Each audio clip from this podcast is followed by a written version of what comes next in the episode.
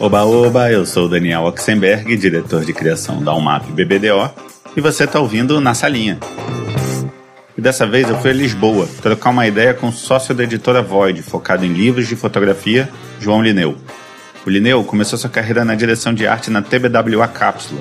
Depois disso, passou por várias outras agências, a Finasca, Fischer, Thompson, a e novamente a Finasca. Nessa última passagem, ele foi o grande responsável por dar uma nova cara à direção de arte da agência. Uma cara que influenciou e ainda influencia diretores de arte em todo o mercado. Com trabalhos para SOS Mata Atlântica, Nike e, claro, Laika, o Lineu ganhou todos os prêmios que um criativo pode sonhar, inclusive o inédito Grand Prix de filme em Cannes para o Brasil. Mas nada disso impediu que ele fosse em busca de outros caminhos criativos ligados à sua paixão pela fotografia. Caminhos que o levaram a começar sua própria editora, Void, lá em Portugal. Mas vamos deixar ele mesmo de contar essa história. Eu e João Lineu, na salinha. É, durante essa quarentena, sempre estou começando pedindo dicas de livro, série ou filme para a galera ver em casa nesse tempo que tem de ócio. Cara, vamos lá. Eu sou eu sou bem pouco up to date, né? Eu séries, por exemplo, eu não vejo quase nada. É, eu tenho a sensação de que uma série é quase como uma religião, sabe? Você escolhe e você precisa estar committed com ela até o fim da sua vida, assim. Você precisa acreditar muito, você precisa ter muita fé. Pra, né, a coisa vai demorar oito temporadas, 12, 16, sei lá. Se é Grey's Anatomy, você se fudeu, né? Você, você vai passar sua vida acompanhando o negócio. É, então eu não sou muito da série. É, filme faz muito tempo que eu não vejo nada que eu gosto. Uh, cara, não o último livro que eu fechei, vai, não o último que eu tô, que eu tô lendo, mas o último livro que eu fechei, que é o A Morte do Pai, do Carl Ove Nosgard, não sei como falar esse sobrenome norueguês. É, é, é um, acho que é o último livro que eu, que eu, que eu li em um bom tempo, que eu falei assim, uau, ok, li um livro contemporâneo que me, que me balançou, assim. É, é uma série dele que chama A Minha Luta, esse é o primeiro.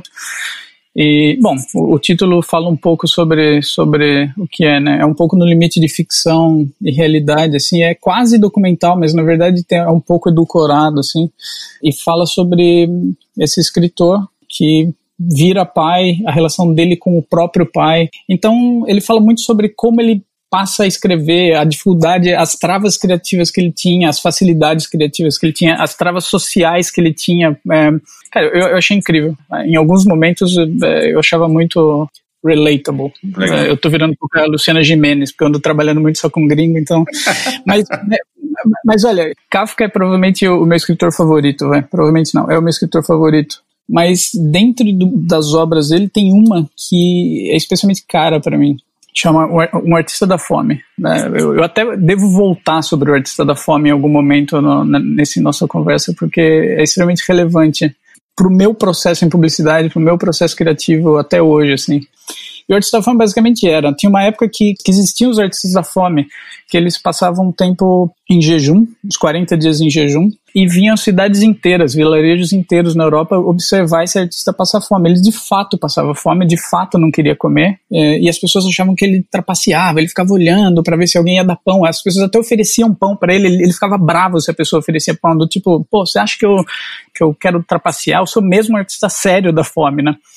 E daí quando Kafka escreve o livro, ele fala que assim, de um dia para o outro, esses faquires perderam completamente, é, a, a, população perdeu completamente interesse nesses artistas, porque apareceram novas formas de diversões, parques de diversões, com feras, com, com brinquedos, com coisas assim. Os faquires foram deixados de lado da noite para o dia, então todos andaram para frente e foram fazer outra coisa da vida. Mas tem esse, o artista da fome, que ele fala assim, poxa, eu vejo isso como uma oportunidade para que eu possa é, fazer a minha arte agora como eu quero, porque antes eu tinha pressão do público, né? E agora é, ele se coloca numa jaula em um circo, ele paga o dono do circo para ficar nessa jaula é, e ele não come por um tempo inimaginável, assim, que ele perde a conta do quanto ele já não come. Então ele bateu todos os recordes possíveis de qualquer outro artista da fome, assim, mas não tem ninguém dando bola para ele. As pessoas passam e nem percebem ele. E ele tá fazendo aquilo para ele mesmo.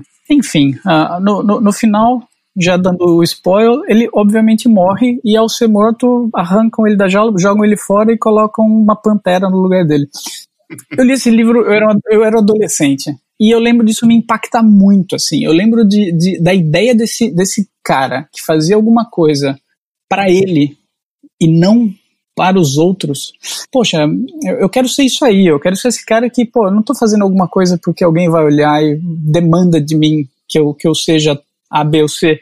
Eu quero fazer aquilo que eu queira fazer e tal. Enfim, eu acho que era uma, uma, aspiração, não que eu fosse essa pessoa, tá? Mas era minha, minha, minha, meu personagem de aspiração, assim. E esse conto, durante a minha vida de publicidade, várias vezes alguém vinha reclamar comigo que o cliente não queria fazer o que ele queria e que, pô, era muito duro, porra, porque você quer fazer um negócio e é bom pra caralho o que eu quero oferecer pro cliente, é, mas o cliente não, não compra, pô, é um, é um desperdício, e voltava batido e eu falava, meu, lê esse conto. Eu acho que é, é um impulso para que a gente é, pare de ligar um pouco se o seu dupla gosta da sua ideia, se o diretor de criação gosta da sua ideia, se o cliente gosta da sua ideia, que eu acho que, meu, se você está fazendo um trabalho que você está feliz, eu acho que ele, é, você está suprido, velho. Agora sim, onde você nasceu e o que seus pais faziam? É, eu nasci em Catanduva, interior de São Paulo, mas eu morei só seis meses lá. É, meu pai fazia faculdade de medicina e minha mãe estudava pedagogia e nasci, nos mudamos para São Paulo, moramos poucos anos e acabamos em Jaú. E é onde eu cresci, na verdade. Então, se você me perguntar sobre Catanduva, eu te diria que só está no meu RG, mas eu não tenho muita ligação emocional. Mas Jaú é onde eu, onde eu cresci, vai. Passei dos 5 aos 17 anos em Jaú, com um pai médico e uma mãe professora. Uh, e assim, uh, e ambos com alguma ligação poética com o mundo de livros, poesia, filosofia. O meu pai eventualmente escrevia alguma poesia e tal. Então, eu cresci em Jaú, terra árida e conservadora, mas é, envolto de algum minimamente é, nutrido de alguma poesia. E de onde veio o interesse de, em propaganda? É, eu acho que de, de, de, todas as pessoas com quem você falou, eu vou te dar a resposta mais esdrúxula. Eu acho que mesmo não há resposta mais esdrúxula. eu cresci em Jaú junto e era muito amigo e vizinho do Tiago Carvalho, que foi redator da Finasca. Enfim, está em vários, diversos trabalhos da Finasca, do, do, de Laika, ele é, é um dos, dos, criativos de Laika. E o Caio Cassoli também era de Jaú. O Caio Cassoli foi diretor de arte é, da DM9, trabalhou na UMAP. É, já faz um tempo que eu não falo com o Caio, então, infelizmente, perdi um pouco o contato com ele. Mas ambos eram parte do meu, do, do meu núcleo de amigos, assim, nós vivíamos, saímos junto, né, jogávamos bola junto. E eu eu não sabia o que fazer da vida e eu estava prestando vestibular para medicina quando eu terminei o terceiro colegial. E, meu, não, não passei, porque eu não sabia o que fazer, então não me preparei para passar em medicina. Mas daí eu vim para São Paulo e fiz cursinho e me preparei para medicina. E não passei de novo.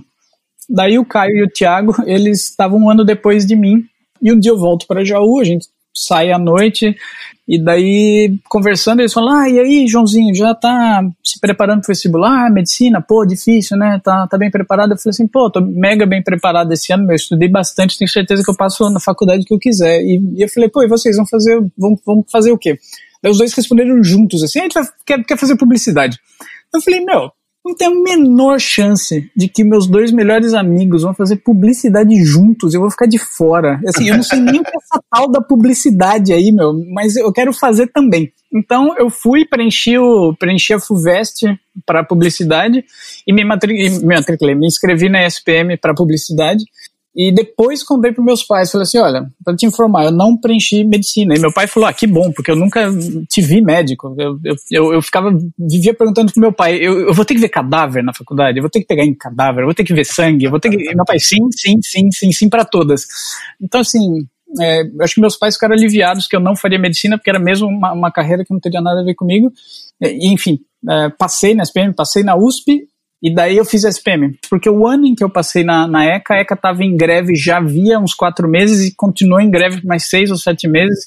Então eu abri mão da ECA, fiz a SPM e nós morávamos numa, numa república os três. E, e a verdade é, eu acho que foram os dois anos em publicidade que eu fazia publicidade eu não entendia direito o que era aquela faculdade que eu estava fazendo, mas, enfim, é, é, é, meio patético, assim, né? E, e, assim, eu também, é meio patético, eu começo com essa história do, do o artista da fome, aquele que faz as coisas porque quer, porque, enfim, e quando eu mesmo não sabia o que eu queria, estava indo atrás dos outros, assim, Maria vai com as outras total. E por sorte acabei na SPM, porque conheci algumas pessoas que foram importantes para eu entrar em publicidade, na verdade, aí propriamente dito. A primeira oportunidade numa, numa agência ou no mercado, ou entrar no mercado, nunca é fácil, né? Depende de um monte de fatores. Como é que você conseguiu sua primeira oportunidade? Não sei se o Thiago ou o Caio, na SPM, estava na mesma sala do João Caetano Brasil. Uhum. E na época, eu passei o primeiro ano inteiro tendo aulas básicas que davam uma geral de todos os lugares que você poderia trabalhar é, em publicidade. E, e, eu ia vendo as coisas e falava assim: meu, isso eu não quero, isso eu não quero, isso eu não quero. E ia ficando desesperado, porque eu não queria nada, eu não queria ser mídia, eu não queria, eu não queria estar em marketing, eu não queria planejamento, eu não queria, eu não queria nada. E daí, numa, numa das aulas lá de de semiótica e tal, é, fala um pouco sobre semiótica, que é uma parte da direção de arte. E daí o nosso professor dá alguns livros para ler, daí eu fui ler, fui ler um dos livros que ele deu para como recomendação e falei assim, pô, tá aí, direção de arte, gostei, é isso. Eu passei aí a biblioteca da SPM ficar lendo mais livros sobre Gestalt, que me levou a livros de tipografia, que me levou, que me levou a anuários do clube de criação. Daí eu ficava, e na época você pegava o livro com o VHS, daí eu colocava. E, e daí foi quando eu tomei uma primeira picadinha, assim, de, pô, é legal essa coisa aqui de, de criar. E daí o Caio me falou, ó, oh, cara, você não tem pasta, você não tem nada, e tem o João Caetano aí que tá querendo fazer uma pasta, ele quer ser redator. Daí o João Caetano veio para mim com os títulos, né, você não quer fazer um layout para mim? Eu falei, ah, nunca fiz nada, né, assim, mas faço. Daí eu comecei a, a, testar coisas, enfim, eu tinha visto tanta referência e lido tanto que eu falei, ah, acho que consigo fazer. E pus de pé algumas coisas para ele. O João Caetano rodou a pasta dele. Ele conseguiu um estágio na cápsula, e quando ele conseguiu um estágio na cápsula, eu acho que o, o ou o Branquinho uh, viram a pasta dele e gostaram da pasta, incluindo a direção de arte, e pediram para falar comigo. Daí eu fui lá falar e ganhei um estágio. Então foi médio sem querer, assim. Eu não mostrei a pasta em lugar nenhum. De repente eu fui pescado, assim, tipo, vem, senta aqui.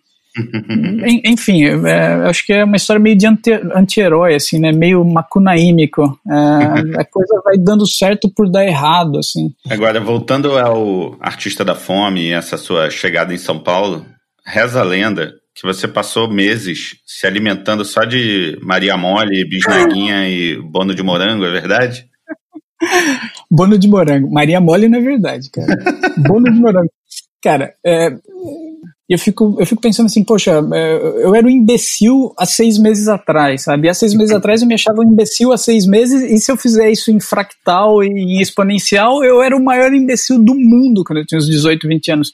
Enfim, eu acho que eu, eu, eu tenho algumas capacidades muito boas para alguns campos da, da, do espectro da atividade intelectual humana, mas, mas, dentro de outras eu sou extremamente limitado de, de, um ponto que é quase caricato de limitado. E uma delas é o, é o famoso multitask, né? Eu acho que eu sou a pessoa menos multitask que eu conheço no mundo. Então, se eu decido que eu vou fazer um layout, eu não consigo fazer um layout e te mandar uma mensagem no Messenger. Eu tenho que, meu, colocar meu fone, fazer um layout. Eu, eu não estou fazendo mais nada na vida. E a época que eu estava na faculdade, eu tinha colocado na cabeça que eu ia estudar essa coisa de criação e tal. Então eu, eu tava ou vendo referência, ou lendo livro, ou tava namorando. E eu simplesmente não, não, não, não conseguia pensar que eu talvez devesse cozinhar. Então mais fácil era, eu ia na padaria no lado, eu comprava ou bono de morango, ou eu comprava carolinas recheadas, cara. Essa, essa é a verdade. E não Maria Mole. E, cara, eu lembro de contar isso pra, pra, na, na, na porque eles viam, né? Eu chegava na Finasca, era igual, porque assim, na Finasca eu trabalhava feito um condenado. Eu passei na Finasca duas vezes. Eles viam que eu comia mal pra cacete, eles falavam, cara, você come muito mal. Daí, daí a gente conversava, eu falava assim, pô, eu como tão mal, mas tão mal que eu passei anos da minha vida comendo bono de morango todos os dias, em todas as refeições, e eu ainda sinto o gosto adstringente que ela deixa na boca depois de você comer meio pacote, assim. É, o que, cara, sério, eu, eu, falo isso com um constrangimento colossal agora. Eu não falo com nenhuma forma de orgulho, assim. Eu, meu Deus, eu, eu, eu, eu, devia voltar no passado, me encontrar e me salvar, sabe? Mas, é... Não, mas essa, essa falta de, de capacidade de multitask também é uma vantagem por um outro lado, porque exige uma capacidade de foco muito grande em uma coisa, né? Então você acaba Sim. conseguindo render muito nessa coisa que você está focando, né? Sim, sim, eu diria, eu diria que eu, eu, concordo absolutamente com esse seu statement, e eu acho que isso é também uma das minhas qualidades. Eu acho que eu sou extremamente focado no, no momento em que eu me ponho a focar em algo, é, eu acho que eu, eu sou uh, extremamente preciso, assim. Você lembra qual foi o primeiro trabalho que você botou na rua ou fez internamente na cápsula que te deu um, um orgulhinho, assim, uma, uma segurança de que, puta, eu acho que eu sou, levo jeito pra coisa? O, o Atila, na época, é, o Atila Francucci, ele meio que me apadrinhou, assim. É, mesmo sendo muito moleque, mesmo sendo muito cru e, e com zero experiência, ele sempre me deu bastante confiança, assim. Ele sempre olhava para mim e falava assim, ó, oh, eu vejo que você tem alguma coisa aí, eu, eu, eu, você tem alguma coisa. E ele sempre foi muito, muito paternal comigo, assim eu sou muito grato ao jeito com que ele tratou o começo da minha carreira, porque eu acho que o que me faltaria no começo da carreira seria é, autoconfiança, e isso ele me deu. E daí eu me lembro de um job, que eu acho que é o que melhor representa esse, esse momento de bingo, de, pô, primeira, primeira coisa que eu tinha muito orgulho na carreira, que foi a, a TBWA Cápsula tinha uma conta de uma empresa de telecomunicações chamada Divel, e eles tinham internet por satélite, que era uma internet sem fio. Até então, você só podia se conectar via wire, e daí eles eram a primeira no Brasil a ser wireless.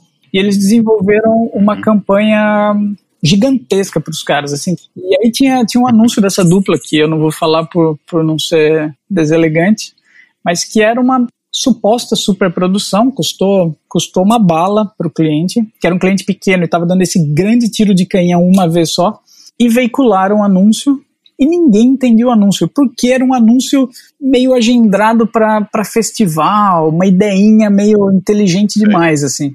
E daí o cliente, obviamente, ficou frustrado, triste, e o Atila prometeu para ele uma solução rápida. Falou assim, tá bem, porque eles tinham mídia comprada na Isto É Gente, na Isto É, na Veja e não sei aonde mais. E o Atila virou para mim e falou assim, Linas, vem cá, tenho uma tarefa para você, preciso prometi para o cliente que ia apresentar para ele amanhã anúncios para substituir esse, entretanto, não tem tempo de produção, porque precisa entregar material daqui dois dias. Ou seja, amanhã eu apresento, depois de amanhã eu entrego o material. Preciso de anúncios do caralho. O briefing é esse, ó, me jogou na frente o briefing para mim e para e para Dani Ribeiro. Uhum. É, Linas, né? Linas, vem cá. É, Linas e Dani, venham cá, né? E daí, em algum momento da madrugada, me veio esse insight e peguei uma bique assim e comecei a fazer coisas lerdas e um grande bololô de, de, de com bique, que eram os fios, vai, e com um conceito de, sei lá, que falava que sem fio a internet é melhor. Então era um monte de fio bololô que fazia uma velhinha com andador, ou que fazia um caracol, que fazia uma tartaruga. E foi ah, mesmo assim, foi, foi, foi criado numa noite, já tinha arte final do dia seguinte e foi veiculado no final de semana, assim. E ganhou Leão dois, três meses depois, porque isso foi março. Em abril foi inscrito, em junho ganhou leão. Foi leão de prata ou bronze, não sei.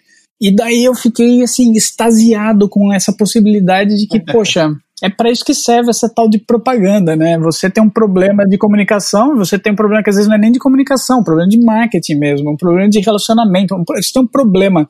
E você precisa usar essa tal de criatividade, com essa tal de direção de arte, para solucionar esses problemas todos. E, e, pô, eu não sei quantos anos eu tinha, devia ter, sei lá, 22, 21 anos.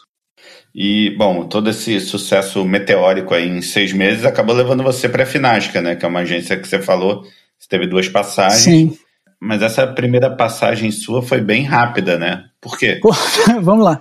A cápsula, um belo dia, ela derreteu.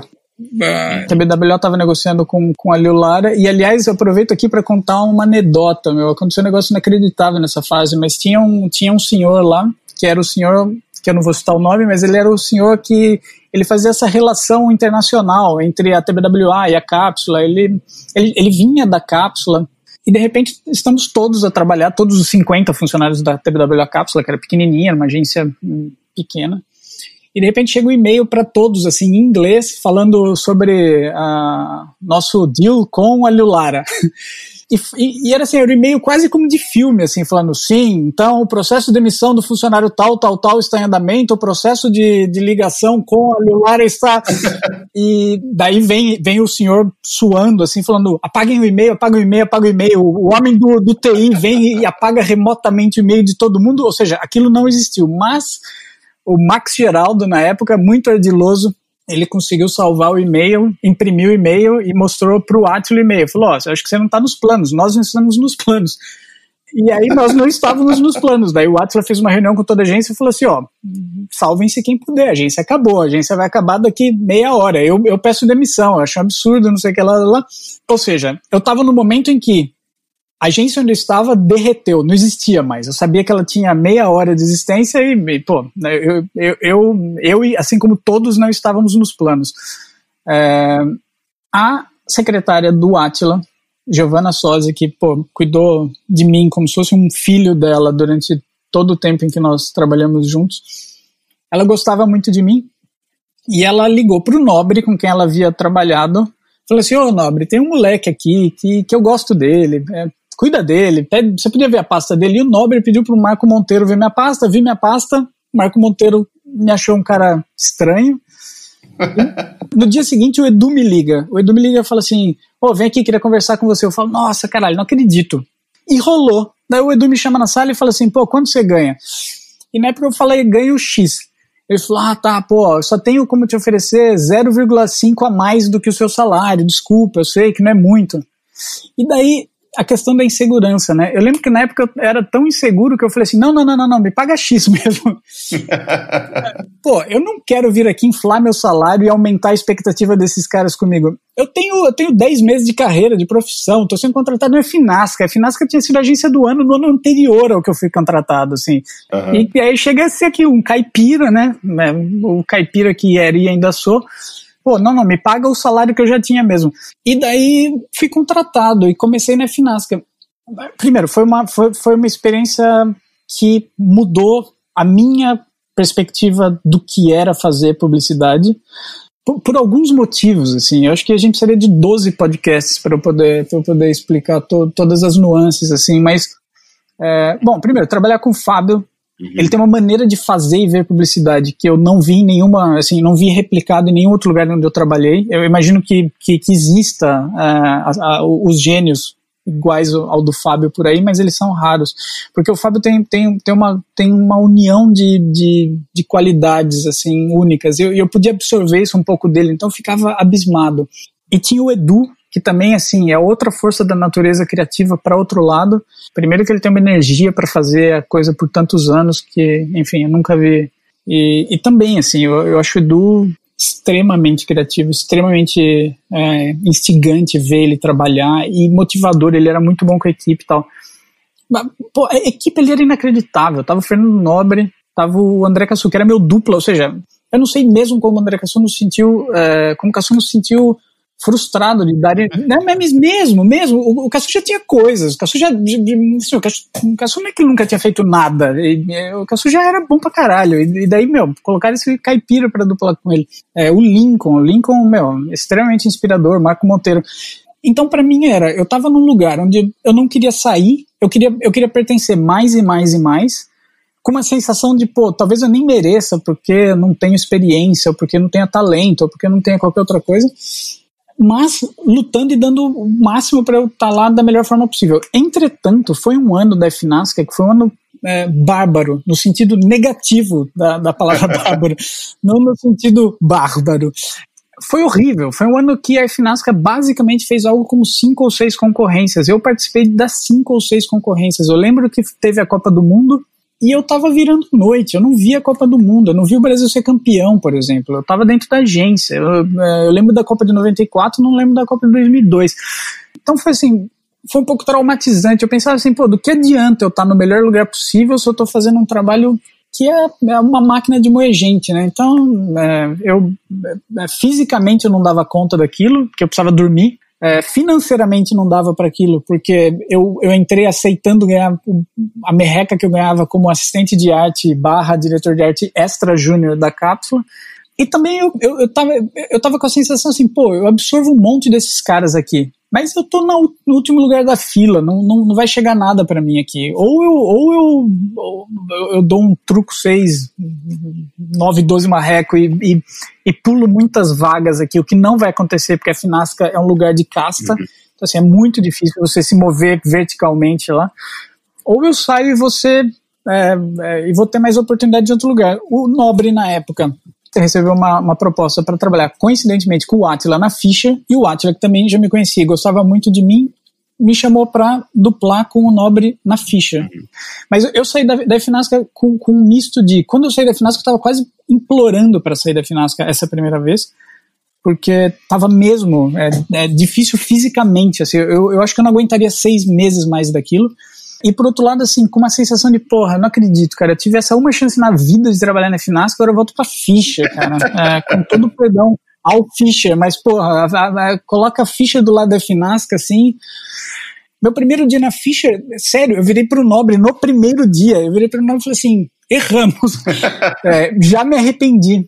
É, enfim, eu fiquei um ano lá e, e, aos poucos eu fui me adaptando. Assim, eu pensei, bom, ok, esse movimento eu já fiz, eu não vou, não, não vou ser assim, não, não vou voltar para a Finasca, não vou ter essa, esse, esse, não vou conseguir pular de volta, é, preciso me adaptar aqui. E daí eu acho que eu fiz o máximo para para me adaptar e para tentar tirar o melhor possível da, de estar tá lá. E, e, e no final, assim, foi, foi uma experiência boa e dura também na Fischer, porque eu trabalhei com Nova Skin, que foi também uma realidade de trabalhar com uma marca numa campanha que estava quente, tinha guerra das cervejas, era skin contra Brahma, depois contra a Antártica, depois contra Skoll, e, e era excitante demais, assim, fazer parte disso, e eu acho que isso também foi me dando maturidade.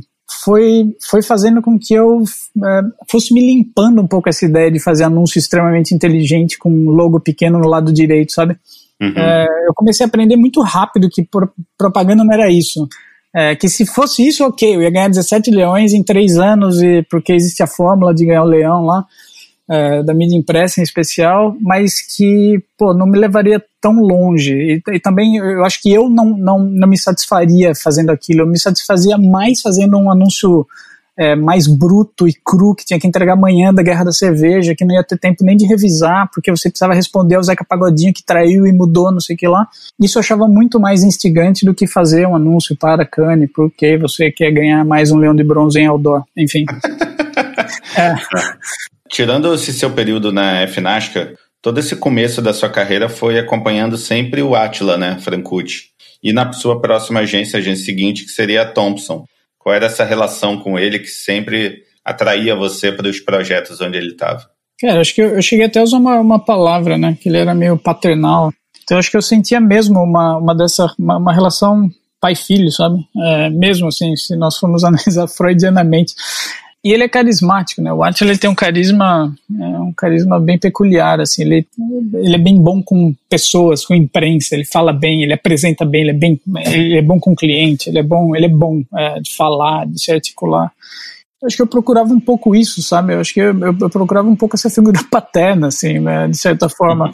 Como, meu, caipira, na cidade grande, é, inseguro, porque eu, inseguro, eu, eu, repito essa palavra é, autoconfiança ou insegurança, porque eu acho que é, é, é uma palavra-chave não só para mim, eu acredito que para muitos, às vezes é, os outros só não se dão conta ou se dão conta e só não, não falam a respeito, né, mas é, tem muita assim, insegurança envolvida em, estar tá na cadeira de criação. É, o papel em branco te deixa inseguro, o, o, seu coleguinha do lado fazendo uma campanha excepcional te deixa inseguro, alguém descobrindo uma referência que você não conhecia antes te deixa inseguro. Pegar um briefing de uma campanha com milhões de verba te deixa inseguro. É, isso adicionado sobre uma pessoa muito jovem, quem eu era na, nesse começo da minha carreira. Então acho que o, o Atila supria essa, essa figura uh, paterna, assim, eu acho que, que eu buscava. E, e eu acho que também, uhum. e, e, usando mesmo os, os paralelos freudianos aqui, eu acho que teve um momento que eu precisei matar meu pai, sabe? Eu precisei falar, bom, basta, cara, consigo, consigo andar sozinho aqui. É. é, que eu acho que foi quando, quando da, da, da Thompson eu fui para o MAP. Quando ele me convidou para ir para Thompson foi, estávamos na ficha e o Atila é, não ficou um ano e meio, dois na ficha, não sei. É, em algum momento ele recebeu essa proposta para ser o CCO, co-presidente da, da Thompson, uhum. e ele convidou o Nobre e a mim para sermos diretores de criação na Thompson. O que, diretor de criação, eu tinha acho que, vai lá, 23 anos. Ele devia mesmo ver em mim alguém que tinha algum tipo também de carisma, algum tipo de empatia com a, a equipe que, que me fazia estar tá apto a ser diretor de criação, ainda que eu entendesse que eu, eu era extremamente imaturo em várias áreas da, da, da, necessidade do cargo, mas por outro lado eu também acho que eu era, é, eu era bastante precoce em bastante outras áreas, assim, eu, eu fui diretor de criação de pessoas na Thompson que tinham idade é, muito muito acima da minha que, que eu acho que me olhavam com o olho ligeiramente torto quando eu pisei na agência, como esse pirralho caipira vai mesmo ser meu, meu diretor de criação, e quando eu saí, que vinham me falar que, pô, foi uma experiência bacana e tal. E, e o Atila nisso tudo, é, porque a pergunta é, o envolve, né? Eu acho que eu acho que era um pouco isso, assim, o Atila ele nunca ele nunca trabalhou de maneira a eu me sentir um guri, sabe? Eu ah. tinha lá minhas diferenças criativas com ele, que, que ficavam um pouco mais claras o quanto mais maduro eu ficava, acho que mais claramente a, a minha diferença criativa com ele se, se mostrava é, visível para mim, em especial no, no, no, tocante à direção de arte, assim, chegava uma época que, chegava uma época, chegava uma hora que eu falava, pô, não, o Atila demanda eu ser um diretor de arte que eu não quero ser, eu não quero, isso eu não quero. Não, não, não, foi nem como, ah, preciso uh, me livrar do Atila. Não, não foi nem assim, na verdade, porque a história, eu acho que nós tivemos um relacionamento incrível até o momento que ele decidiu sair para abrir a família. Uh, ele me convidou para ir. E, bom, e também não falo isso aqui, porque parece delicado demais, né? Ele me convidou e eu disse não. Uh, eu, eu, disse não, não por outro motivo do qual eu achar que é isso mesmo, sabe? Que eu precisava uhum. andar com minhas próprias pernas, assim. Chegava uma época que eu não posso depender do cara que me, que me deu meu primeiro emprego até quando, né? É, pô, preciso provar para mim mesmo aí que, que, eu, que eu consigo, que eu tenho, que eu tenho capacidade de, enfim, de galgar as coisas sozinho. E a Finasca não me deu essa sensação a primeira vez que eu passei Bom, e aí você mata o seu pai. então, e o livro que eu, que eu, falei no começo é A Morte do Pai, né? Ela tá vendo tudo, tudo é, nada é por acaso. E aí você vai para o MAP, uhum. voltar a ser diretor de arte, né? E lá você também ficou relativamente pouco tempo, né? Sim. Você não se adaptou ao MAP? Cara, é... deixa eu pensar bem antes de falar besteira. Não, ao, ao MAP, vai. Bom, primeiro, só, eu, eu, vou dividir essa pergunta em duas, em duas, em duas uh, adaptação e voltar e voltar atrás no cargo. A questão do cargo em si, é, ela, ela nunca foi um, ela nunca foi um, um uma cenourinha para mim, é, mesmo. Eu era diretor de criação na, na, na Thompson e, de verdade, para mim, a única coisa que eu gostava do cargo não era o status, mas era o fato de eu me autoaprovar. Gostava porque eu não precisava ficar mostrando RAF para ninguém. Eu não gostava porque, meu, eu tinha que entrar em reuniões que eu não queria entrar. Eu tinha que. que, que eu, eu tive que demitir duas pessoas pela primeira vez na vida na Thompson. E assim, pô, é um negócio, para mim, é uma das piores coisas que eu fiz na carreira, ter que demitir gente. E isso é parte uhum. do cargo. Então, assim, pô, é, é mais divertido ser diretor de arte mas é um saco porque eventualmente ser só diretor de arte você tem que ir lá se reportar para alguém e aceitar uma opinião quando você né, tem to toda a sua verdade dentro de você ali, se acredita um monte naquele seu RAF brilhante que vai ganhar aqueles prêmios inacreditáveis. Uhum. E, pô, e daí você tem que aceitar o seu dupla te falar alguma coisa, você tem que aceitar o seu diretor de criação falar alguma coisa. E, enfim, isso, isso é a única coisa que eu senti de dar um passo atrás no cargo e daí a questão de me adaptar ao não map. Pô, a, a, verdade é assim, não, eu acho que eu nunca me adaptei na UMAP. Eu saí da, eu, eu saí da Finasca. Saí da Finasca, o Fábio não ficou muito feliz quando eu ter saído da Finasca, a primeira vez. Uhum. Mas ir pra Fischer, acho que foi, foi, ele se sentiu, de certa forma, ofendido, assim. Eu consigo entender a ofensa. e eu fui para Cannes naquele ano, com o Nobre, e o Fábio hum. nos convidou para nos convidou para um jantar e tal. Nós fomos no restaurante longe caro, estrela do Michelin, não sei o quê, e pede entrada, pede champanhe, pede vinho, pede, pede prato principal, segundo prato, terceiro prato, queijo de sobremesa, vinho digestivo, não sei o que lá. Veio uma conta que era, eu acho que até hoje na minha vida, o valor bruto daquela conta foi o valor mais caro que eu já paguei de alguma refeição em toda a minha existência e jamais vou pagar. E aquele valor era em euros. Ou seja, eu nunca paguei aquilo em reais. Mas assim, uma exorbitância. E o Fábio ah, ainda fez com que nós deixássemos uma caixinha. Ou seja, ele comentou isso uma vez com o Renato Simões e com o Bruno Próspero, do tipo, ah, não quer ganhar mais na ficha? Então pode pagar caro do, do, do... Ou seja, foi um corretivo aquele jantar, na verdade. Bom, enfim, nesse jantar, teve uma hora que o Fábio estava falando comigo e assim, ainda que ele tenha me dado esse corretivo do jantar, eu acho que ele também queria o meu bem, assim, ou, ou, ou na verdade ele estava só semeando e queria me trazer de volta um dia, mas ele falou assim, Nilzinho, eu vou te falar uma coisa, é, você tem muito potencial. Eu vejo em você um talento, um talento muito, muito grande. Eu só te falo uma coisa: referência, Lineuzinho, referência. Comprar livro. É, e assim, de novo, no meu monotask, eu falei, ok, a, a, task é, a função é comprar livros. Eu comprei um, uma, uma quantidade, mas sério, assim, eu passei a minha vida que eu devo ter gasto 20% do meu, do meu rendimento né, vitalício é, em, transformado em livros. Então, assim, eu era muito orientado a, a essa, essa coisa que o Fábio me disse. Você tem o, você, né, o pequeno padawan, você tem a força dentro de você, mas né, você precisa usar a força corretamente. Compre livros e, e tenha bastante referência. Então, assim, não fui comprar one show. Eu devo ter tido um one show na minha vida. Eu fui comprar livros de, de designers que eu achava interessante, design de pôster, de design de capa de, de vinil, de livro de jazz, de fotografia. Aliás, aí começa um pouco a gênese do, da minha paixão por fotografia. Eu, fui diversificar as minhas referências. Eu falo isso porque, assim, eu tenho a sensação de que a UMAP, quando eu cheguei na UMAP, a UMAP, ela tinha o seu quadrado ali. Ou, ou você gosta e faz bem aquilo ali que a UMAP se propunha a fazer. E eu, eu só posso falar da UMAP que eu vivi, tá? Eu não posso claro. falar do, do, que é a sua UMAP hoje, do que é a UMAP logo depois de eu sair. Então eu sentia que, assim, eu tinha dentro de mim essa, essa, esse comichão de falar, pô, eu tô aqui na UMAP, cara, na fucking UMAP. Tô, eu tenho toda a chance do mundo aqui. Eu, meu futuro tá aberto. Duplava com a Sophie Schomburg, que é, meu, incrível. Tipo, é, é um prestígio eu, eu ele naquela posição tá lá. Só que eu tinha a sensação de que assim, todas as minhas tentativas eram castradas por uma necessidade de fazer algo que eu estou fazendo agora, aspas aéreas, de fazer algo que fosse muito lindo.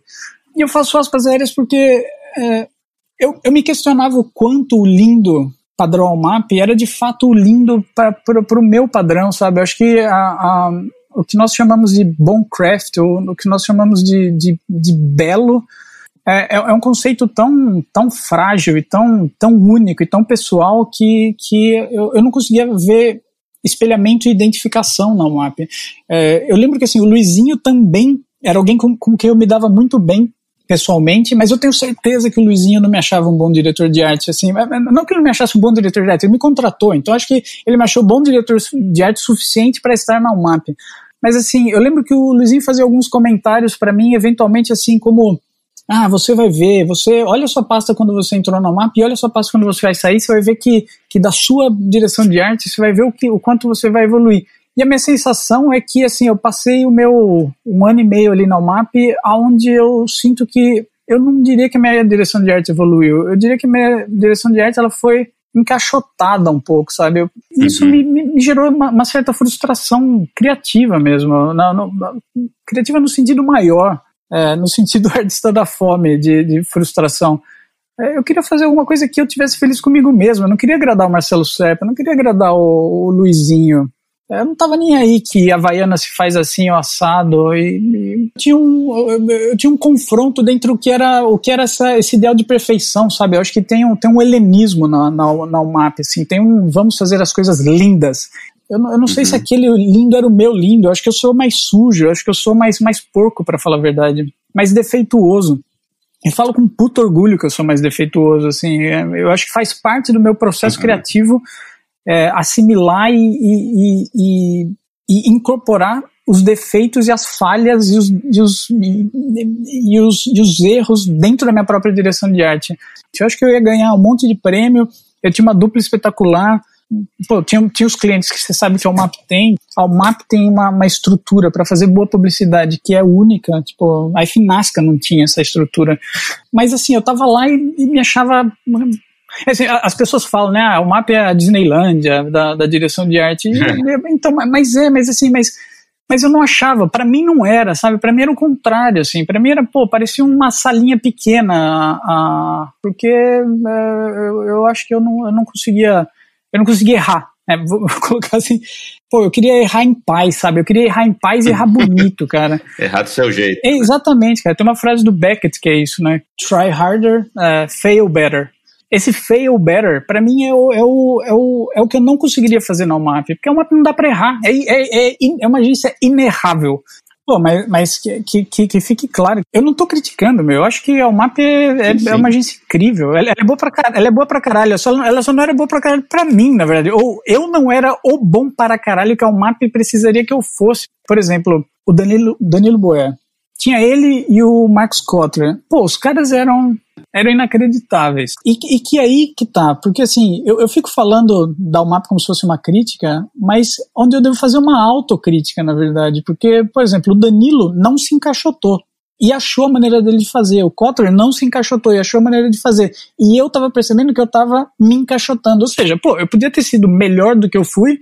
E, meu, fala assim, meu, fodam-se vocês aí, cara. Ó, esse jeito que, que eu faço, toma lá. Eu, eu... Mas não fiz também. Mas, cara, é, foi, foi, foi importante para eu estar tá lá. Até porque foi importante aprender coisas que eu aprendi lá, até para poder discernir do, que, do, do, tipo de aprendizado que eu teria, o que seria útil, o que eu acharia uh, supérfluo, enfim, acho que uh, eu, uh, por exemplo, já que o meu, meu alto aqui não é diplomacia, eu diria que a passagem pela ficha é uma passagem que, pô, se eu voltasse eu, eu evitaria. A passagem pela UMAP não, por exemplo.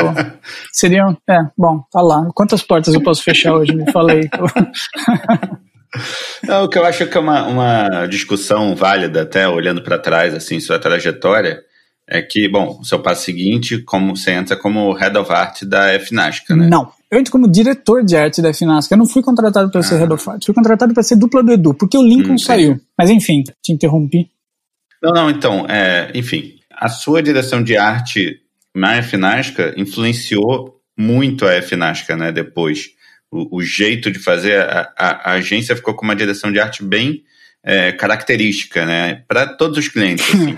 Conversando com o Fábio aqui, ele até comentou é, no papo que chegou um ponto que ele desistiu de tentar ler os títulos que estavam nos pôsteres, que era tudo aquela coisa meio desconstruída, que quebrava todas as regras de, de direção de arte, enfim.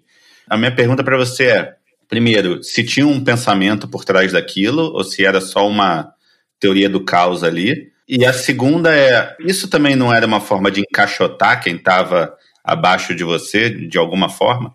Cara, é, primeiro eu preciso ouvir o podcast do Fábio. Eu não ouvi o podcast do Fábio. Eu preciso entender o, o que ele fala. Mas sim, é verdade. O, o Fábio o Fábio ele era crítico a muitas coisas que nós fizemos em relação à direção de arte lá e por outro lado acho que ele também era grato porque a Finasca não vinha do, do, da melhor escola da, do craft da direção de arte do universo Daí você me perguntou sobre uh, o caos, né? Se era, se era simplesmente ou não. Para mim, assim, é, a resposta é um pouco sim.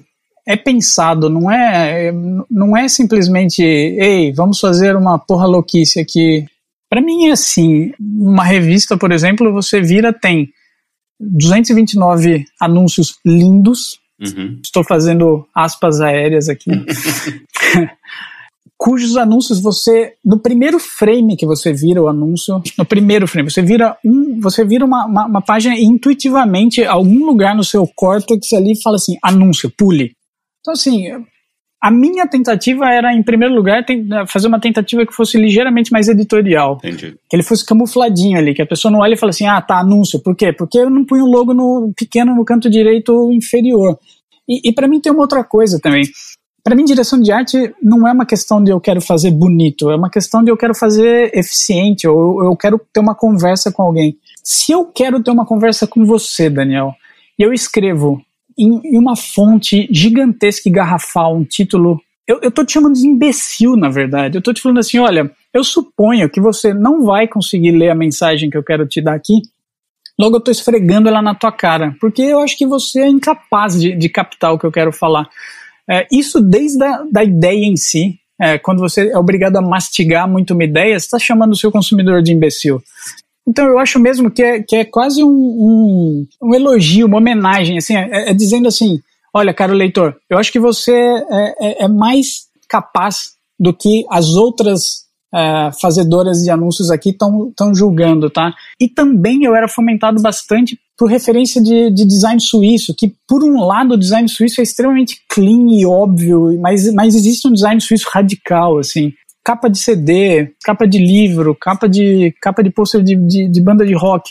Que assim, meu, são, são, são as coisas que as pessoas gostam e querem. Né? Não à toa, não à toa se você faz uma, um livro sobre capas de, de discos de jazz. Meu pai pode comprar esse, esse livro, é, o seu vizinho pode comprar esse livro. Eu posso ir num dentista e ter na, na, na, na recepção esse, esse livro. Não vai ter o One Show, não vai ter o Art Directors, não vai ter o, um, um livro de Cannes, porque as pessoas não estão nem aí para publicidade, mas as pessoas estão aí para referências que você pode trazer a publicidade e, e fazer com, com, com que as pessoas aceitem e, e digiram aquilo um pouco mais. Toda essa coisa linda falando, é óbvio que isso funciona em termos marginais. Também vão se ligar, em vez de um frame, em três de que aquilo é publicidade. Mas também é marginal. Eu, eu, eu, acho que a publicidade é uma competição marginal, né? Você, você imprime um anúncio e fala com numa, numa edição de um milhão da Veja, porque um milhão você tem ali, se 1% significa tanto, 1% e meio já é um cacetão de gente a mais esse meio de uma tiragem de, de um milhão. Uhum. Então, assim, eu era bem consciente do que eu fazia lá.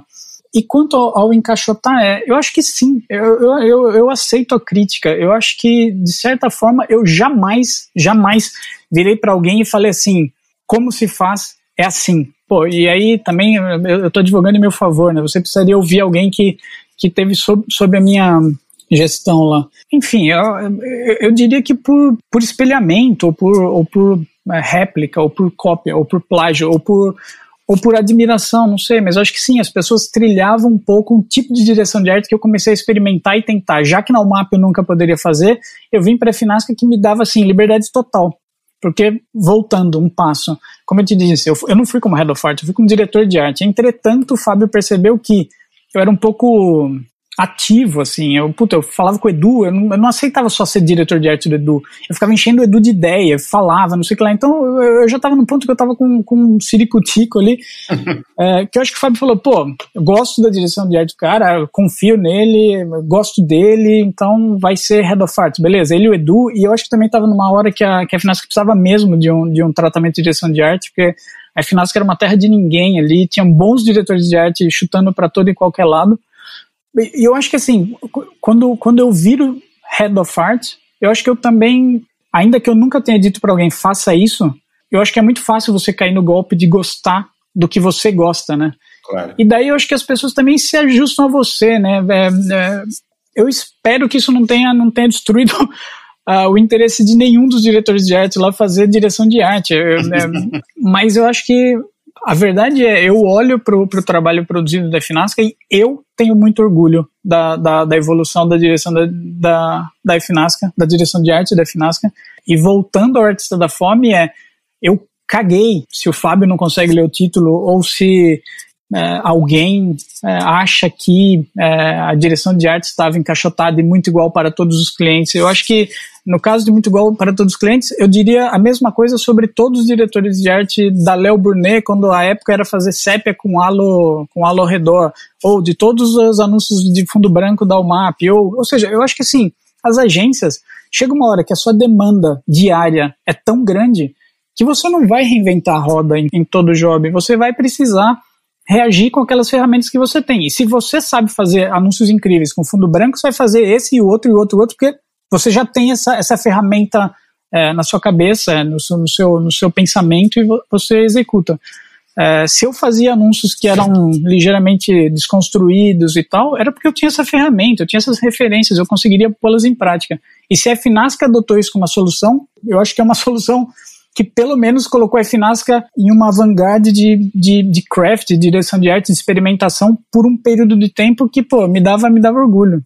Bom, voltando a um outro papo também que já rolou aqui no, no, na salinha, o papo com o Edu Lima. Ele foi um cara que falou que você sempre botou uma pulguinha atrás da orelha com a ideia de dar um tempo. Paralelo a isso, teve o seu anuário do Clube de Criação, que foi todo em cima da, da burocracia, né, da, da todo o processo burocrático que a gente está envolvido. Uhum. Juntando essas duas, esses dois fatos, quando que você começou a, a se desanimar ou se desapegar da, da propaganda?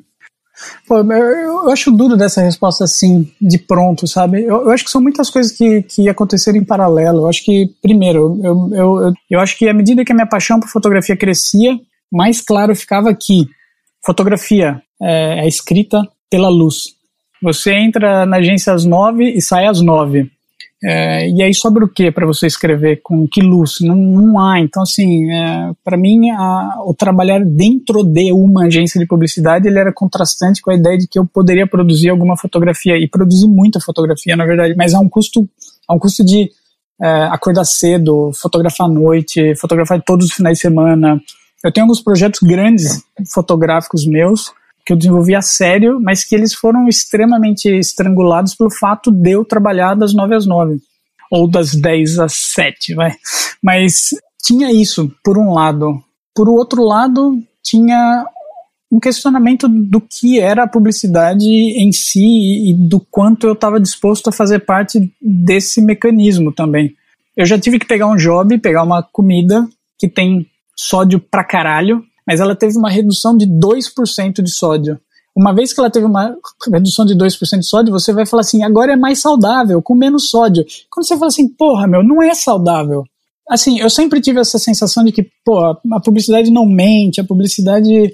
É, nós vendemos os fatos que, sim, se, se o produto pode ser vendido, você vende o fato. Mas aí, em alguns momentos em publicidade, eu comecei a, a, a me chocar com, com assim, pô, não é bem assim, vai. Né? Por exemplo, eu sou extremamente é, crítico ao fato da, da, da questão do corpo. Vai, por exemplo, eu acho meu corpo uma merda. Eu sou uma pessoa, eu sou magro, eu sou. É, eu, eu, eu, não tenho. Eu não sou muito gordo, eu não sou extremamente magro. Eu supostamente teria um corpo normal. Mas, poxa, eu não gosto do meu corpo. Cara, isso é uma indústria que.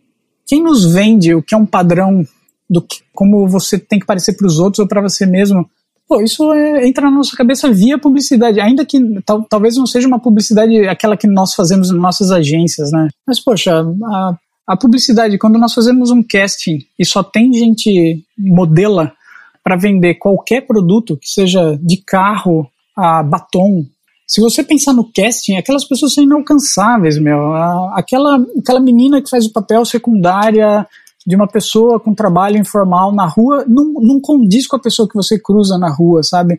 E, pô, isso me incomoda. Eu, eu já vi cliente dizendo que não, que não queria usar um, um ator negro porque ele não era aspiracional.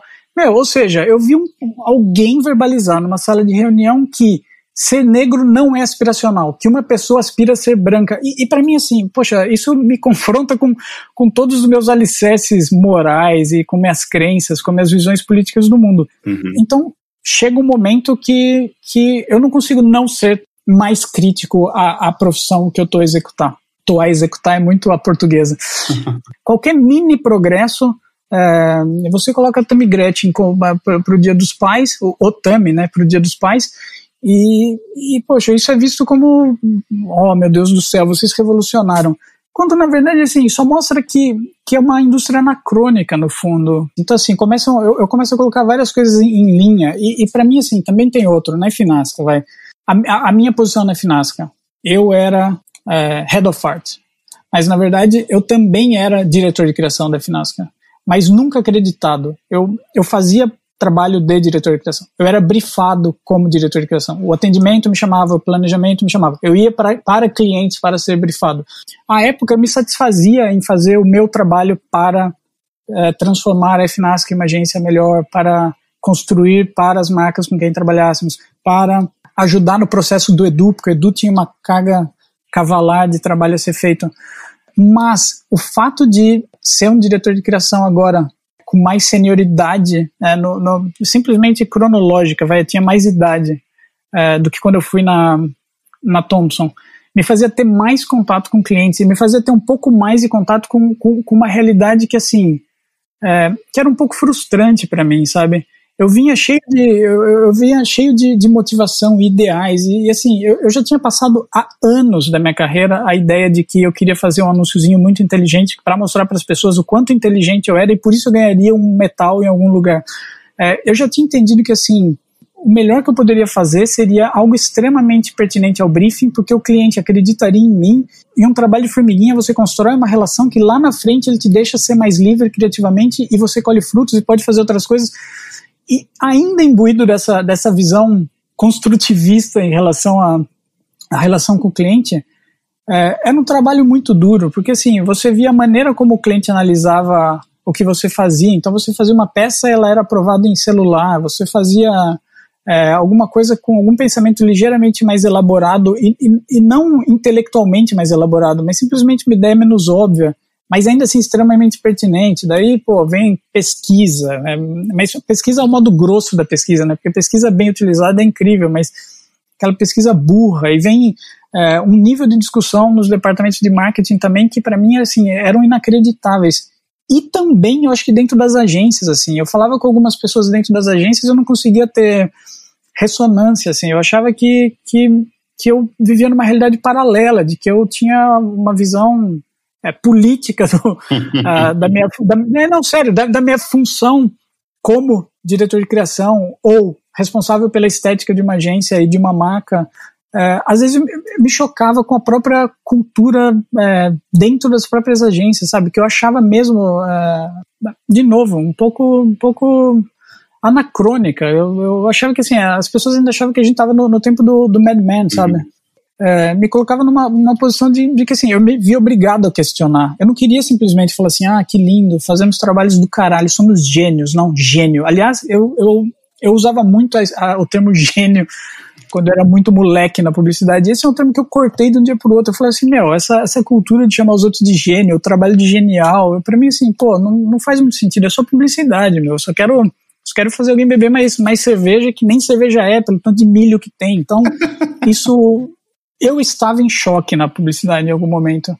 Foi quando eu fui convidado para fazer o anuário. Eu pensei, pô, tá aí, meu, eu tenho uma voz aqui que é minha, não tenho, eu não tenho diretor de criação que vai me castrar, eu não tenho, eu até teria, né, o Edu era o presidente do clube na época, ele poderia me dizer, não, isso eu não quero pôr, mas assim, ele também era meu dupla, e aí nós tínhamos um, um relacionamento incrível, então quando eu propus para ele, olha, para mim o, o, o conceito é burocracia. Eu acho que assim, é tudo burocrático. E, uhum. e se faz parecer que eu queria dizer que burocrático eram só os clientes, na verdade não. Acho que burocrático eram as agências também. É, é todos nós, nós, nós todos tínhamos ali a nossa, o nosso percentual burocrático. E foi em paralelo também, nessa época, quando o, quando o Edu foi presidente do clube. O Edu e eu conversávamos, conversávamos muito e trabalhávamos junto pouco, na verdade, porque eu acho que eu era extremamente chato e o Edu não tinha saco para trabalhar comigo. É, mesmo, mesmo. Eu não falo isso como piadinha, não. Eu, eu sou extremamente duro, assim. Eu sou, eu sou. É, o, o, eu ouvi o podcast do Edu que você se refere. Ele fala, né, que eles me chamavam de o, o TJL, o Tribunal, Tribunal JL. E eu lembro que a época do, do, do, anuário era extremamente crítico ao clube em si, porque assim, eu adorava o clube, porque eu tinha feito a revista Pasta com a, com a Laís, com o time do clube e então, então assim, eu tinha bastante carinho, mas eu achava um grande desperdício, porque assim, pô, numa época em que ninguém mais comprava livro, a grande função do clube era lançar um livro. Uh, e, pô, hoje eu faço livros, então, assim, eu, eu, eu, eu, assim, eu, prezo a existência dos livros. Eu acho que os livros são fundamentais e, é. e, e quero, quero que livros existam para sempre e, e, ao meu ver, assim, a função do clube estava diminuída, estava tava compactada num conceito de, ah tá, manda aí seus anúncios, a gente convida os mesmos aqui para dizerem entre eles quem são os melhores deles, às vezes a gente dá um anúncio para alguém do Rio, e depois a gente bate palma aqui pra gente tomando champanhe que custa um monte aquela festa e imprime o livro caro pra cacete e acabou.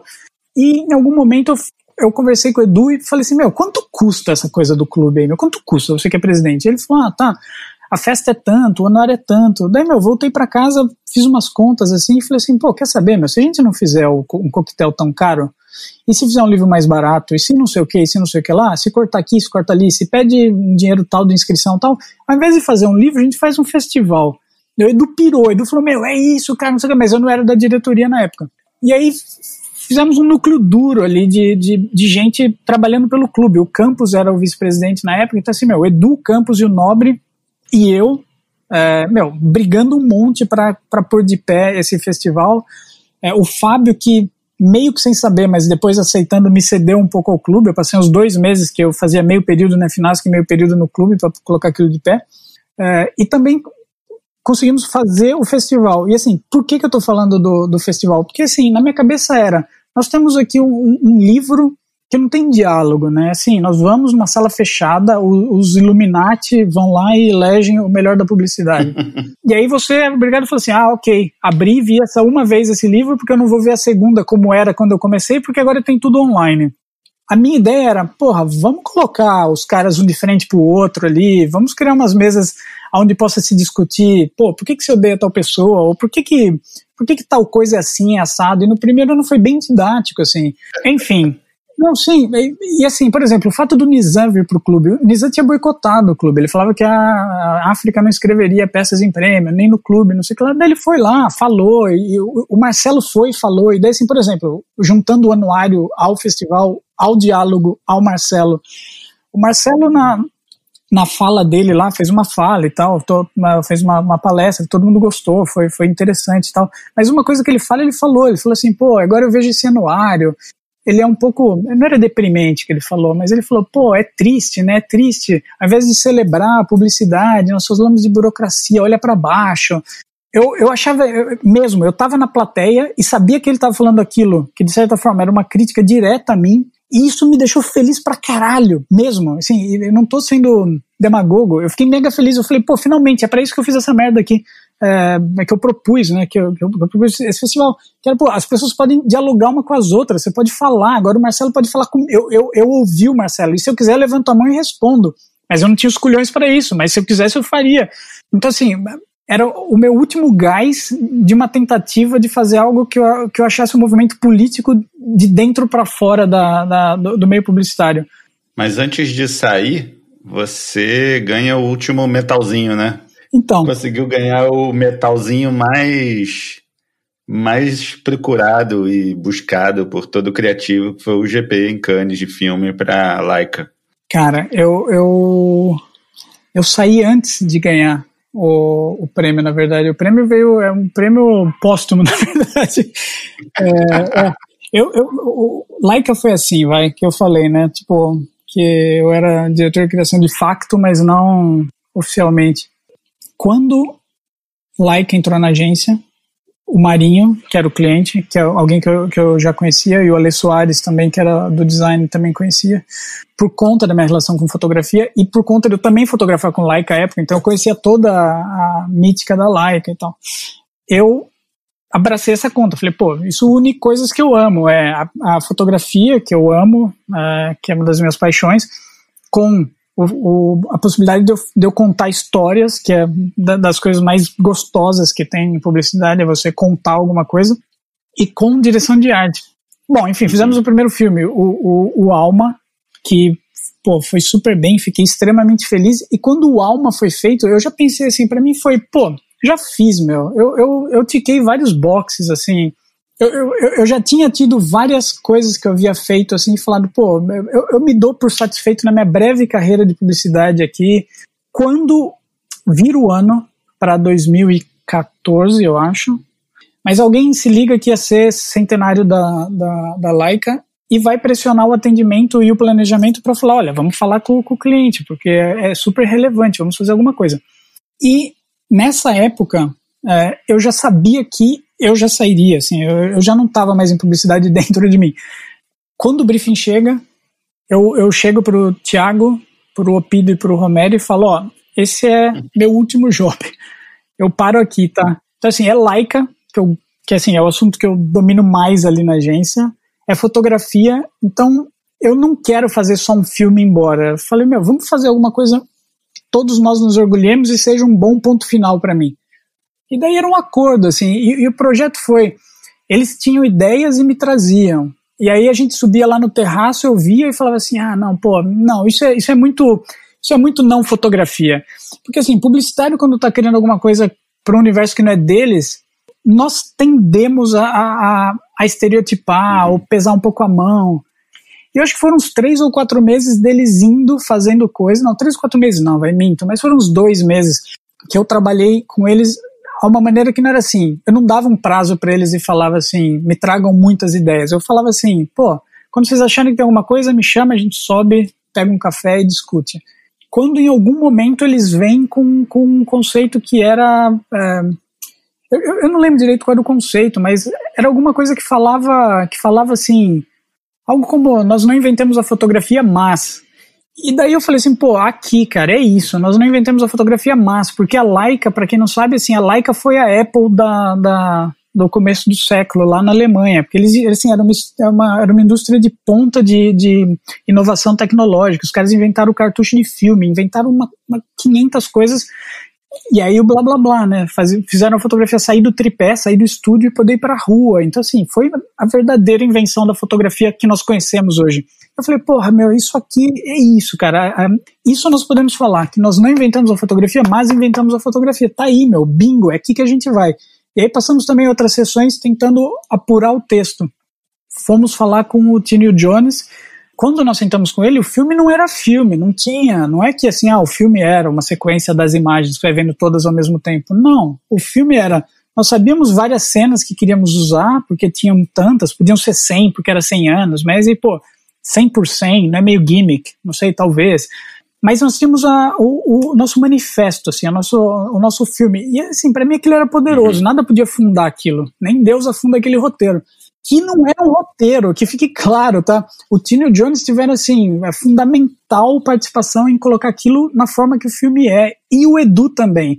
É, porque, assim, eu tô falando e parece que eu tô eclipsando o Edu na história, mas, assim, quando nós entramos no Edu e no, e no Jones, eu fiz duas reuniões, de, não era nem de pressa, duas reuniões para de, de, de, de, brainstorm de como aquele filme poderia ser, ser, ser, produzido. Uma das ideias é que ia ser assim, um prédio esses esqueletos, prédio esqueleto que, não, que, não, que parou no meio da construção, e cada andar ia ter uma fotografia, a câmera ia subir por andares e filmar. Passou por aí o filme. Daí deu meu deadline. A Fernanda falou assim: Ó, oh, meu, eu já pedi minha demissão lá na Thompson, você não vai pedir quando aí na finança? Eu falei: Bom, gente, desculpa, preciso ir. E eu não participei da, da, da, etapa final da produção, final, final, final do filme, que, pô, que é primorosa. Então, assim, vai de parabéns pro Edu, que, que, que, tocou todo o processo, pro, pro Tiago, Pido Romero, Tino Jones, é, Fábio, é, pra, pra, pra, pra, pra galera que se envolveu mesmo ao final disso, mas saí e esqueci completamente. Daí eu lembro que em, em alguns momentos eles mandavam uns work in progress, assim, falando, ó, oh, tá aqui, tá ali. Eu vi e falei assim, pô, filmão e tal, mas será que é tão bom quanto Alma? E daí eu lembro um dia que, a, que eu tava voltando pro meu prédio uma história em paralelo aqui. Eu tive um filho com, com, com numa gravidez tétrica que foi complicadíssima, mas deu, deu tudo certo no final, mas mesmo no final. Mas eu lembro estar voltando do Hospital das Clínicas para casa, da UTI neonatal, chegando em casa e, e recebo uma ligação da, da Laís falando assim: pô, o Laika já ganhou ouro em filme e ouro em craft, e talvez esteja cogitado o Grand Prix. Eu, eu falei assim, meu, ela, ela tá louca, ela com certeza tá confundindo o nosso like com outro like e tal.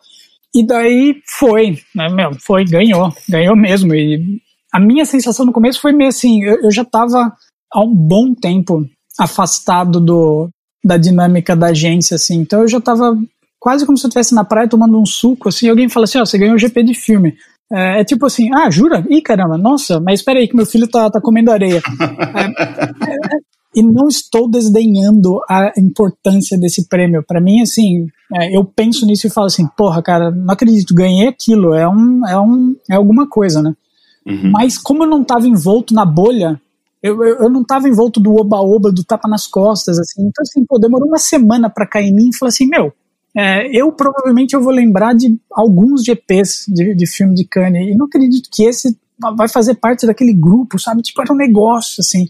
Uhum. E daí eu lembro de encontrar o Fábio depois, numa comemoração que ele fez na Finasca, e assim, pô, parecia uma criança que finalmente ganhou aquele presente que ele sempre quis ter na vida, tipo, ok, che chegamos lá. E assim, eu, eu tenho a sensação que esse filme não aconteceria em outra agência. E não porque outra agência não teria capacidade de criar esse filme, mas outra agência não teria dado espaço para fazer um processo tão errático e tão informal e tão, e tão orgânico, sabe?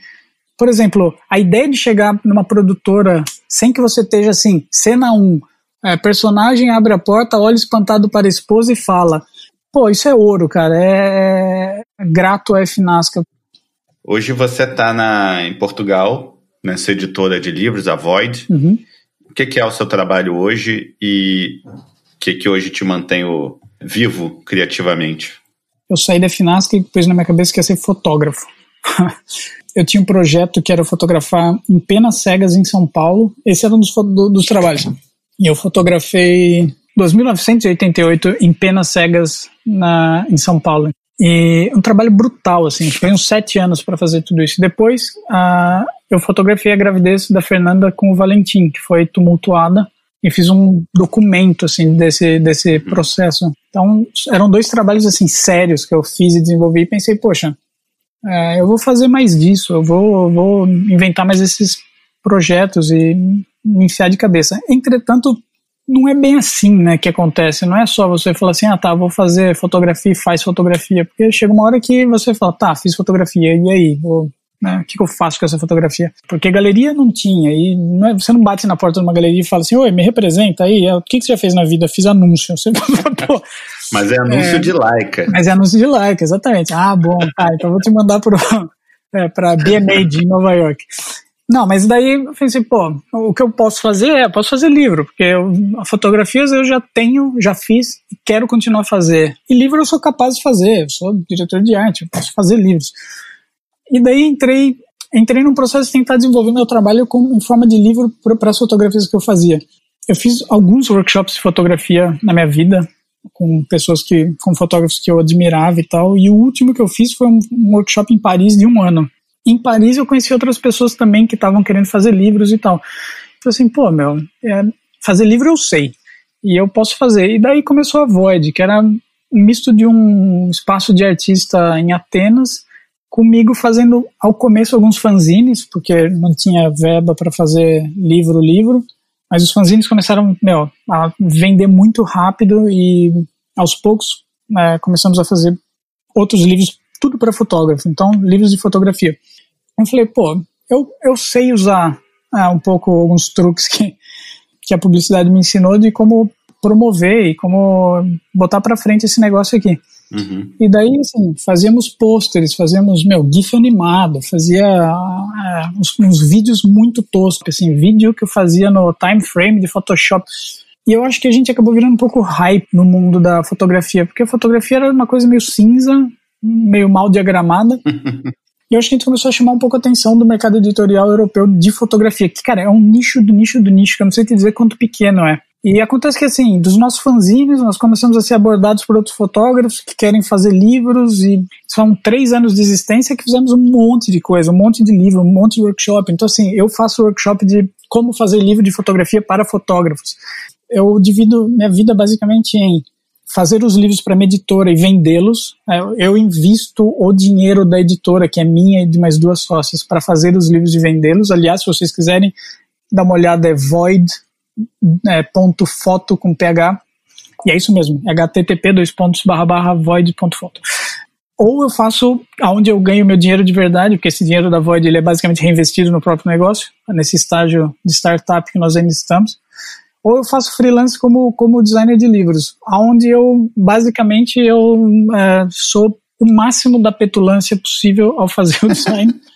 É, não, sério, porque assim, não é um negócio que paga bem, e, ou eu faço por paixão e o que eu acredito, ou eu não tô afim de fazer. Então, assim, eu cansei de fazer o que os outros me mandaram fazer, sabe? Uhum. Não, meu, eu, eu, eu acho que 42 anos, meu, pô, já, eu, como no Blade Runner, né? É, I've seen things. É, meu, já vi, eu vi coisas, cara. Eu, eu já não tô mais numa fase que eu queira né, sofrer pelos outros se eu não fizer o que eu acredito.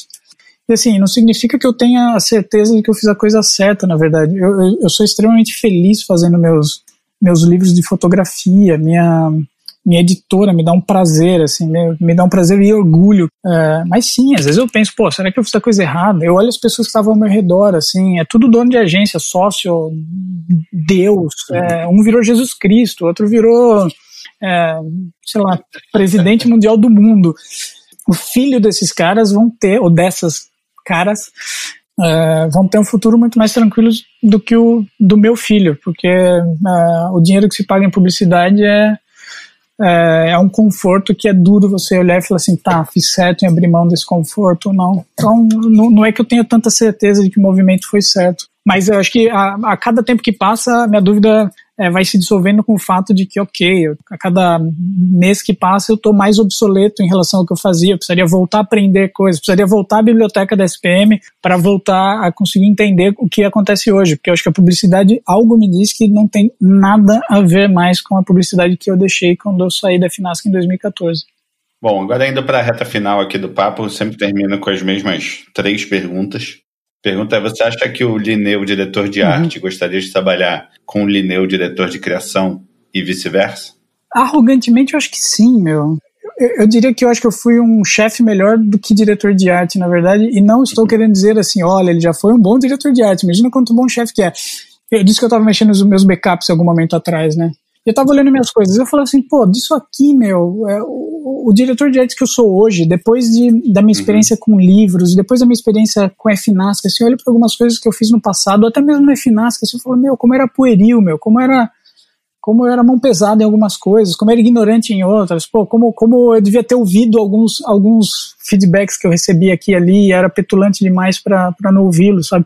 Então, assim, quanto à direção de arte, eu ainda olho com muita crítica para mim mesmo, assim, eu acho que eu ainda não tô na, na eu ainda não sou o diretor de arte que eu gostaria de ser, eu gostaria de ser melhor do que eu sou. Como chefe, algo me diz que eu fui um bom chefe. Eu soube é, valorizar as pessoas, os talentos, eu soube tirar o melhor das pessoas que trabalhavam comigo. Eu, eu conseguia motivar as pessoas mais do que eu conseguia me motivar. É, isso é uma das coisas que, eu, que são caras para mim, assim, eu acho, eu acho que, eu, que eu carrego com bastante orgulho. Por exemplo, eu olho hoje pro Bruno Pido e vejo onde ele tá e pensar que assim, esse cara era um assistente.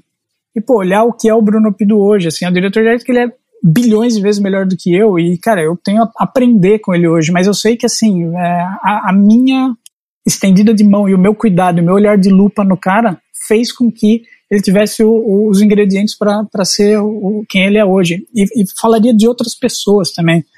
É, pô, poderia falar do André Foucault, do Rafael Beretta, da Juúti, meu, né, e vai, meu, uma galera assim que enfim, meu, eu tenho bastante orgulho das pessoas com quem eu trabalhei e eu acho que eu tive uma função de, de carinho e cuidado, vai. Eu acho que eu era esse pai aí que eu falava que eu não tinha, eu acho que eu consegui me tornar um pai, uhum. pai bacana. E todos nós criativos temos alguns trabalhos que marcam a nossa carreira, né? Uhum. Queria que você falasse entre três e cinco trabalhos que para você são marcantes. Cara, acho que aquele trabalho de Dível que eu falei lá no começo, vai. O trabalho de eu acho que ele foi fundamental para minha autoestima. Então ele é um que, que é inevitável de, de vir à mente, uhum. assim. Xixi no banho, cara. Xixi no banho para mim foi. Era uma época em que publicidade era fazer anúncios ou fazer filmes e vinha vinha um briefing falando faça anúncios, faça filmes. E eu lembro de, enfim, eu, eu era o diabinho no ombro do Edu, vai. O Edu tinha uma abertura de diálogo muito boa comigo, assim. Então eu sempre eu sempre enchi a cabeça dele de merda. Não, porque o, o Edu mobilizado, é, assim, ele quebra paredes literalmente, né? Ele taca fogo em pasta. É um cara que, meu, você, você mobiliza o Edu, acabou, meu. Você consegue for.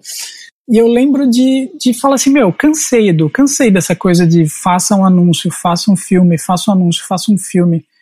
Eu falei, meu, vamos, vamos falar foda-se esse briefing, até porque, meu, a gente não tá falando foda-se pra escola, vai, vamos falar foda-se por uma ONG que a gente já trabalha pro bono, mas, meu, não importa o que eles querem, briefing-nos, porque esse era um dos grandes dilemas meu também, trabalho pra ONG, porra, trabalho pra ONG assim, nada menos filantrópico do que o trabalho pra ONG, as pessoas só fazem o trabalho porque pode ser inscrito em prêmio, e daí eu falava, Edu, vamos por isso abaixo, vai, vamos, vamos lá, ouvir de coração aberto que os caras precisam, vamos fazer uma campanha para eles, mas vamos, meu, nos puxar o máximo para que conseguimos entregar também. E foi esse o Xixi no Banho, meu. Xixi no Banho foi uma campanha que nós pedimos um briefing que fosse, tá, fala aí qual é o seu problema. E o problema deles era assim, as pessoas não enxergam que a cidade de São Paulo é Mata Atlântica, porque as pessoas acham que mata são árvorezinhas verdes. Então eu quero que as pessoas entendam que problemas básicos do dia a dia, como desperdício de água em São Paulo, é problema da Mata Atlântica. Poluição do seu carro é problema da Mata Atlântica. Eu falei, pô, tá aí, bacana, meu. E daí teve esse insight de que uma vez a Fernanda, eu tava tomando banho, a Fernanda falou, ah, meu, faz xixi no banho aí e tal. Que, e eu falei, meu, nem ferrando eu fazer xixi no banho. Ela falou, não, mas você sabia que eu li num lugar que, pô, é até ecológico? Daí eu falei, jura? Daí, meu, já voltei pro Edu e falei assim, Edu, Você sabia que é ecológico fazer xixi no banho? Acabou, né? Edu Lima é escatologia, assim, é, é, tudo a ver com você. Falou a palavra xixi, soco, sangue, é, matar, é Edu Lima. Aí, meu, acabou. Colocamos uma campanha de pé em um dia, mais ou menos. O nosso maior problema com a campanha do xixi no banho foi convencer internamente que a campanha do xixi no banho era uma campanha a ser apresentável. E quando foi convencido que foi apresentável, aí nós fomos falar com médicos antes de apresentar, meu, foi uma campanha extremamente embasada, assim, não foi uma campanhazinha feita para ONG, pro bono, e no final, depois do processo de convencimento, depois dessa, desse processo de união da FINASCA, foi um marco da FINASCA, assim, foi um momento que a FINASCA entendeu que, assim, daria para trabalhar como trabalhamos para a SOS, daria para trabalhar para Nike, daria para trabalhar para a Skoll, daria para trabalhar para outras marcas. E SOS ainda que tenha sido é, Leão de Titanium, cacete, o que é excelente, meu, é, me faz me achar a pessoa mais incrível do mundo.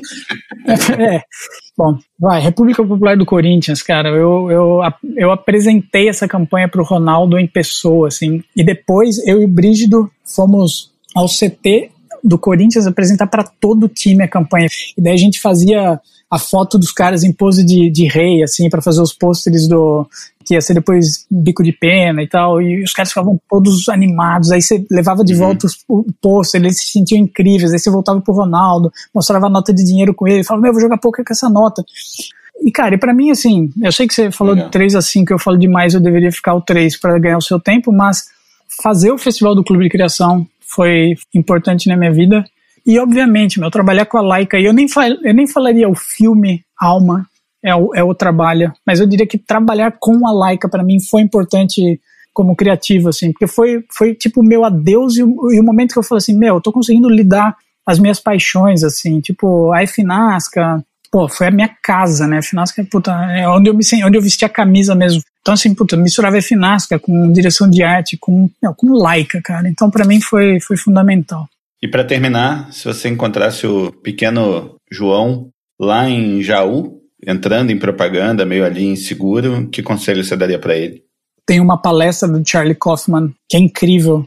E basicamente esse esse discurso era ele explicando o quanto é difícil quando você quer falar com alguém para você não falar sobre você mesmo, mas para falar de fato com alguém, de fato ouvir alguém, de fato falar com alguém ou para alguém, mas sem tentar algum tipo de recompensa é muito tortuoso, como tudo que o Charlie Kaufman escreve. É, mas basicamente, basicamente o dilema dele ele falava assim: fui convidado a fazer essa aula inaugural, esse esse fim de fim de curso, é, e penso isso é um grande prestígio. E então eu me coloco aqui a me perguntar como eu escreveria de uma maneira que ao final do meu discurso todos ficariam em silêncio levantariam e me aplaudiriam e me amariam e me diriam que eu sou a melhor pessoa do mundo e depois no backstage me falariam a sua fala mudou a minha vida. Mas poxa, por que que eu iria fazer isso? Ainda que ainda fazendo, ainda escrevendo isso agora para ler para vocês, eu ainda estou imbuído de que talvez essa desconstrução desse meu discurso seja também uma tentativa de parecer extremamente é, inteligente e mais fazer algo por mim do que do que de fato deixar algum ensinamento para vocês. É, enfim, vale a pena procurar esse vídeo. Eu acho que se eu pudesse passar alguma coisa para mim quando, quando eu estava começando, acho que talvez eu passasse esse vídeo. Eu acho que é, é mesmo uma aula de, de, de explicar que assim, todos nós queremos ser amados. Então, quando nos dão um microfone, como você me deu agora, é muito tênue a, a, o limite em que você quer se elogiar ou que você é mais duro com você do que você deveria ser, ou que você quer falar alguma coisa só porque você no fundo quer ser amado, assim, ah, eu quero que as pessoas lembrem que, pô, lembra, ó, eu parei do mercado aí, mas eu fui importante e tal, lembra de mim aí, não esquece de mim não, pô. E eu acho que eu gostaria de saber sobre, sobre essa dinâmica o quanto antes na minha vida. Eu acho que eu demorei para aprender isso e quando eu aprendi, quando eu aprendi, eu acho que eu me libertei um pouco da ideia de narcisismo, da ideia de ter um ego muito muito inflado, assim, de tentar ser um pouco mais sincero e, e até duro comigo mesmo, ou, ou, até um pouco mais leve comigo mesmo. Então, no final, eu acho que esse, esse convite do seu podcast foi um exercício para pôr isso em prática. Assim. Quem, quem trabalhou comigo e acho que entende que isso é um pouco importante no meu processo diário. Assim. Acho que essa sinceridade, esse tipo de honestidade intelectual, acho que é, é, é importante. E, infelizmente, eu demorei para entender isso. Sensacional podcast de seis horas. Fim de papo. Meu muito obrigado ao Lineu pela paciência e pela sinceridade. Aquele obrigado de sempre a Punch também, fazendo milagre aqui no som. E claro, o Carol que não deixa a peteca dos meninos cair por aqui. Ou pelo menos não me deixa ouvir caindo. E se você curtiu, comente, compartilhe, decoraçãozinho, estrelinha, o que você quiser. Se não curtiu, calma, é só um podcast. Valeu, até o próximo. Zagzint.